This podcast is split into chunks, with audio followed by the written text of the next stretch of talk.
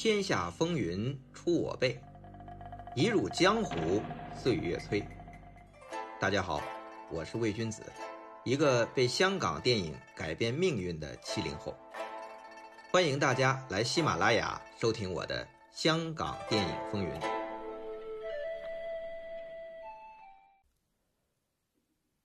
话说吴宇森辛辛苦苦拍成了《英雄本色》，但新艺城的老板看完片子后，居然说：“先别上映了。”这是要雪藏啊！这可不是吴宇森第一次遇到这种情况。前面提到过，他在嘉禾拍了一部枪战片就被雪藏了。这都几年过去了，现在噩梦重现啊！吴宇森心凉了，还好，徐克据理力争，坚持上映。那新艺城又说话了，呃，可以上，但不能用吴宇森的名字，他现在都算是票房毒药了，干脆呀，就还用吴尚飞吧，这名字是当年吴宇森给新艺城拍创业作《滑稽时代》的化名。徐克不同意。因为当年化名是因为吴宇森在嘉禾是偷偷摸摸的，这次光明正大，必须用吴宇森的真名。好吧，那就安排上映吧。但是，就算你是好戏，就一定会得到市场的肯定吗？现在市场卖座的可都是喜剧，《英雄本色》能打破这个惯例，创造奇迹吗？徐克也没把握。他的坚持，只是不想一部好戏和好朋友的心血被埋没。在上世纪八九十年代，香港电影在正式上映前，通常会先试映一周，这时间啊都会安排在晚上的十一二点的场次，叫午夜场。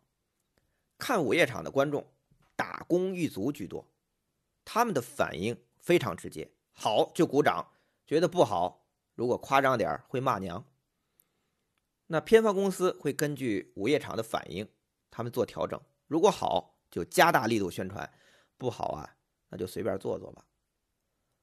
午夜场对商业片来讲是很好的试金石。相反，王家卫的艺术电影就比较吃亏。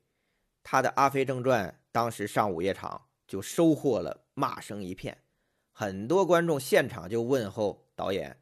和他的家人，那《英雄本色》的午夜场会是怎么样呢？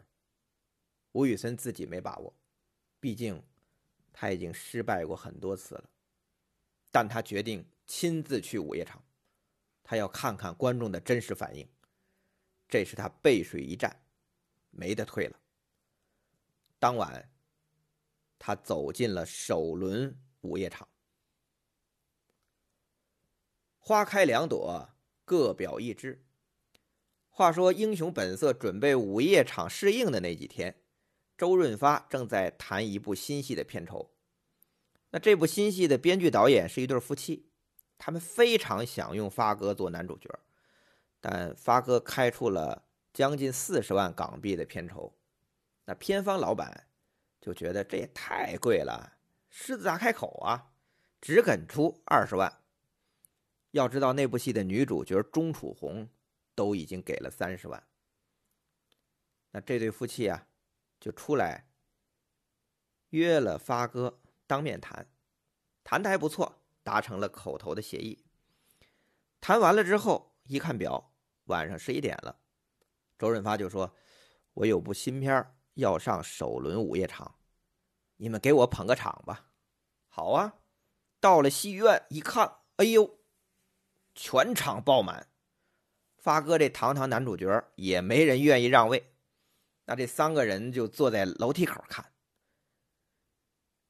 这就感受到全场的热血沸腾，越到结尾反应越大。等灯一亮，有观众发现小马哥，小马哥在现场呢，都着魔一样蜂拥包围了发哥。这种火爆场面，让这对导演夫妻一看，马上出来和老板打电话，赶快签发哥演这部戏。那这部戏就是《秋天的童话》，这对导演夫妻就是张婉婷和罗启瑞。那这次《秋天的童话》可是赚到了，因为《英雄本色》之后不久，发哥这个片酬啊就从二十万涨到六十万，一年后签约新艺城，一百五十万一部起跳，这还不算分红。《英雄本色》在香港的午夜场直接爆了，不仅演员在影院被蜂拥包围，当现场的观众得知导演也在影院的时候，他们都站起来向吴宇森鼓掌致敬。吴宇森如在梦中，他已经很久没有感受到观众的这么热烈的反应了。他跌跌撞撞走出影院，去找在外面紧张等消息的徐克，徐克都没敢去午夜场。俩人一见面，吴宇森就说：“成了，英雄本色。”真的成了，他的成功完全超乎所有人的意料，更让一直看衰的新艺城老板目瞪口呆。他不仅将新艺城1985年丢了的香港年度票房冠军给夺回来，还打破了香港的所有票房记录，一举扭转了十年来港片喜剧当道的潮流，成功开启了。英雄枪战片、警匪片、江湖片、黑帮片的港片新风潮，这成绩影响都是香港电影史浓墨重彩的一笔。英雄本色的成功啊，我觉得除了渲染男人之间的情谊，张扬逆境抗争的不平之气，这部戏的动作枪战场面也是让人刮目相看。因为之前的香港电影啊都是打功夫，即便成龙、洪金宝的现代动作戏也是拳脚。那新艺城的最佳拍档学的是西方的零零七，玩追车、爆破、机器人到动作戏也是把枪一扔，全来交往。只有到英雄本色，双枪、长枪、子弹代替了拳脚，火爆的枪战戏配合慢镜头。像舞蹈一样的特写和精准剪接，做到了既赏心悦目又触目惊心。那很多人都说啊，这香港电影情节简单，但胡金铨导演早就指出过，如果情节简单，风格的展示会更为丰富。就拿《英雄本色》来说，情节虽然简单，但吴宇森将自己的真实情感注入到电影里。使全片情绪饱满肆意，同时他尽情展示设计个人的暴力美学，革新了动作片的视觉语言。所以，《英雄本色》一出，情绪感染力强，视觉刺激力强，他的成功绝非偶然，绝非侥幸。那《英雄本色》的成功，也让电影台前幕后的主创们。扬眉吐气。先说狄龙，本来他从邵氏出来，陷入了事业低谷，看尽了人间的冷暖，这回凭借豪哥获得金马影帝，还成为那两年各大颁奖礼的获奖和颁奖嘉宾，所以他有时也算调侃，也算感慨。他说：“哎，这个行业啊，就是跟红顶白。”跟红顶白是一句广东俚语，表达的是一种趋炎附势的处事态度。跟红就是讨好得失者，顶白就是不理或者攻击失势者。那这句话，吴宇森相信有更深刻的体会。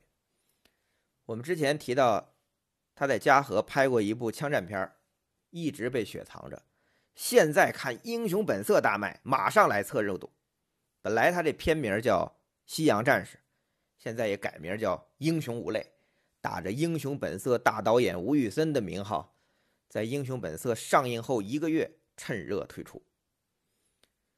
那吴宇森之前啊，为了争取拍《英雄本色》，没收片酬，改收分红。这回按照票房分账，分了二百万港币的分红，这在当时算是一笔巨款了。但是吴宇森那几年生活太拮据了，所以呢，向公司预支了一百多万。这一抵啊，其实也没剩多少，但这已经算不上什么了，因为吴宇森太开心了。同样开心的还有徐克这部戏的监制，《英雄本色》是他和新艺城博弈的一次巨大成功，因为他不想一直拍喜剧，这回《英雄本色》逆袭，也让徐克有了更多和新艺城谈判的筹码，他可以集结更多导演。尝试拍摄不同的类型题材，实现自己的电影理想抱负。所以这段时间啊，徐克忙的是不亦乐乎。还有谁呢？周润发呀，他可算是《英雄本色》最大的受益者。本来就是一客串，但小马哥太受欢迎了。当年在电影院里，还有在内地的录像厅里。小马哥一出场，那现场都会响起掌声。本来半红不黑的周润发，《英雄本色》之后就像开了挂。一九八七年，周润发一连演了九部电影，全部打入了香港年度票房前二十，累计票房超过两亿港币。其中票房前十名，发哥一人占了五部，创了前所未有的记录。之后啊，也只有一个人，就是周星驰能做到。但相比周星驰拍的全都是喜剧，周润发则是戏路纵横，片种类型各不相同。比如我们之前提到的，就是那个赚到的《秋天的童话》，那是一部爱情文艺片。在戏里，他和钟楚红展开一段异国不同身份的浪漫爱情，居然卖了两千五百万港币。要知道，成龙的警察故事也才卖两千六百万呢。周润发还和老同学林岭东合作了两部戏，就是一九八七年，一部《龙虎风云》，周润发饰演长期卧底黑帮、开始身份迷失的警察。这部戏不仅卖座，而且对后来这些卧底警察片《无间道》影响非常大。另外一部。《监狱风云》开创了监狱江湖片的片种，票房超过三千万，打败了成龙的 A 计划续集，是一九八七年的年度票房亚军。其他还有《鬼新娘》，继续和钟楚红合作，是现代爱情和灵异鬼片的结合，也卖过了两千万。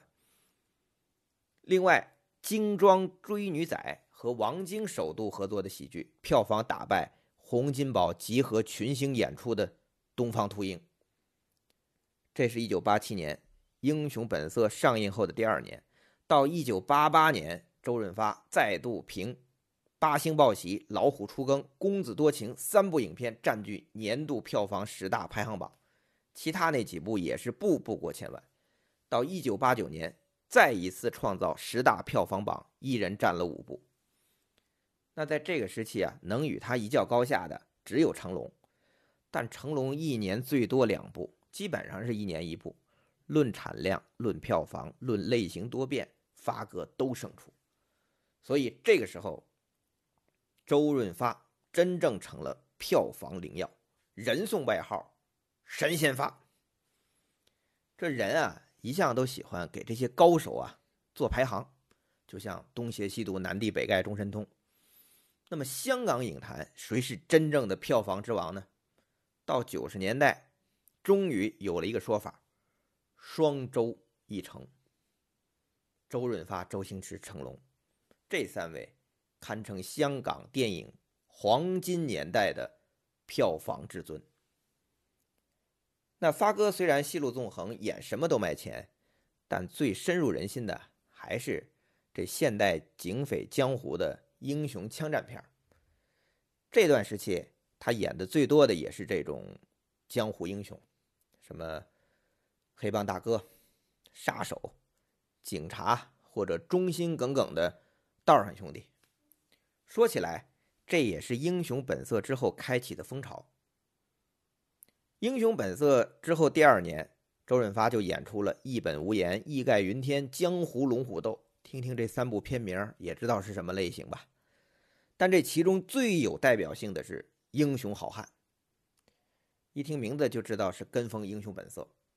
这部戏投资的是大名鼎鼎的相氏兄弟，拍摄者则是影视界的好手麦当雄。这部黑帮英雄片打出周润发、刘德华、万梓良、李修贤、杨群、柯俊雄、刘嘉玲、王小凤六王双后的明星牌。那确定了这演出阵容之后啊，麦当雄立即召回当时已经单飞的编剧文俊。那也是我的前辈老师了，去见向华胜。可怜当时的文小编啊，被向大哥逼着在四天之内写出剧本，居然就在《英雄本色》上映半年内迅速赶出了这电影叫《英雄好汉》上映，票房收一千九百万港币，成绩很不错。但这事儿没完，因为向华胜觉得这《英雄好汉》啊，还有许多已经拍好的素材没用啊。足够再剪出一部前传来啊！那得再赚一笔。于是向华胜就与麦当雄决定在前传取名叫《江湖情》，在这个前传里增加一个重要人物作为新卖点，就找来了当红歌星谭咏麟来演。仅仅用了四天就把这戏份补完了。那距《英雄好汉》下片不到三个月，这前传《江湖情》就上映了。票房两千一百万，比这英雄好汉还多。大家想想，这种废弃素材回收再利用的操作手段，是不是太神了、太精明了？那个时代的香港电影制作的机动灵活，也是让人叹为观止。英雄本色掀起了江湖枪战片的潮流，但是，它也。成为黑社会进入电影界，为他埋下了伏笔。说这以前啊，虽然也有黑社会偷拍电影，但也没有那么热衷。但《英雄本色》的成功，让他们觉得这不就是拍我们自己吗？所以啊，他们不觉觉得自己擅长拍、喜欢拍，还可以借这个片种美化自己。这黑社会进入。香港的电影界后来造成了很多的混乱，比如抢演员，甚至发展到后来抢电影拷贝，所以引起了九十年代香港演艺界的反黑大游行，这是后话了。话说回来，眼看市面上这么多蹭《英雄本色》热度的跟风之作，作为原创正版厂家，徐克和新艺城。也不会放弃将《英雄本色》系列化、品牌化的机会。还有一个重要原因，徐克和吴宇森开拍《英雄本色》续集，除了在市场上乘胜追击，还打算借此帮一个老朋友，让他重新奋起。《英雄本色》关于友情的传奇续集。下回继续。